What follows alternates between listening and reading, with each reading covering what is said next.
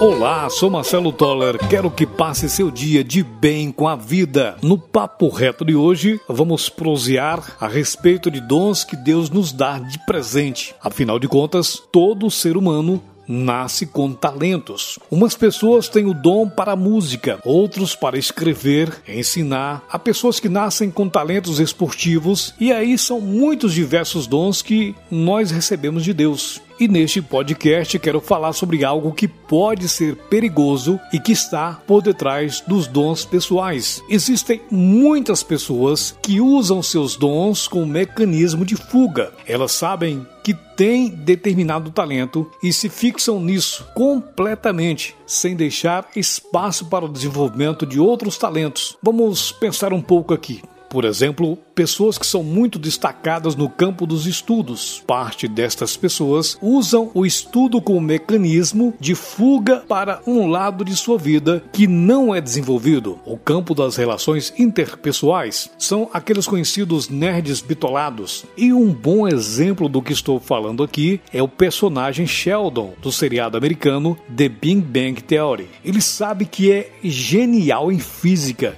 e se esconde por detrás de tanto saber acadêmico.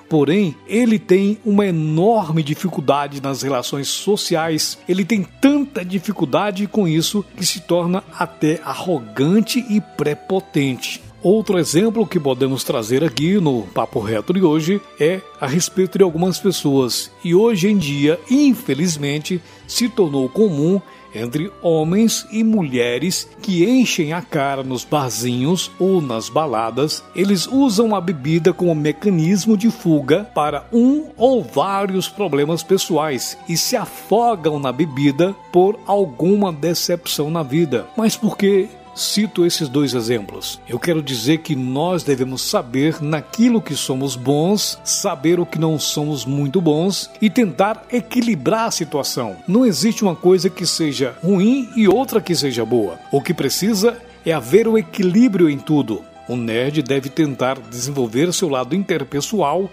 sem deixar de ser estudioso. Um farrista de fim de tarde ou fim de semana pode sim beber sua cerveja, mas precisa ser seguro de si, ter autoconfiança e não se deixar ser submisso a ninguém. Fazendo esse equilíbrio, a vida pode se tornar muito mais interessante. Saiba você, meu amigo, você, minha amiga, Deus te deu talento ou mais de um talento. Agora, use esse talento para o seu bem. Use esse talento para o bem da sociedade e assim você vai ser muito mais feliz. Pense nisso. Seja obstinado para o sucesso. Acredite em Deus, acredite em você.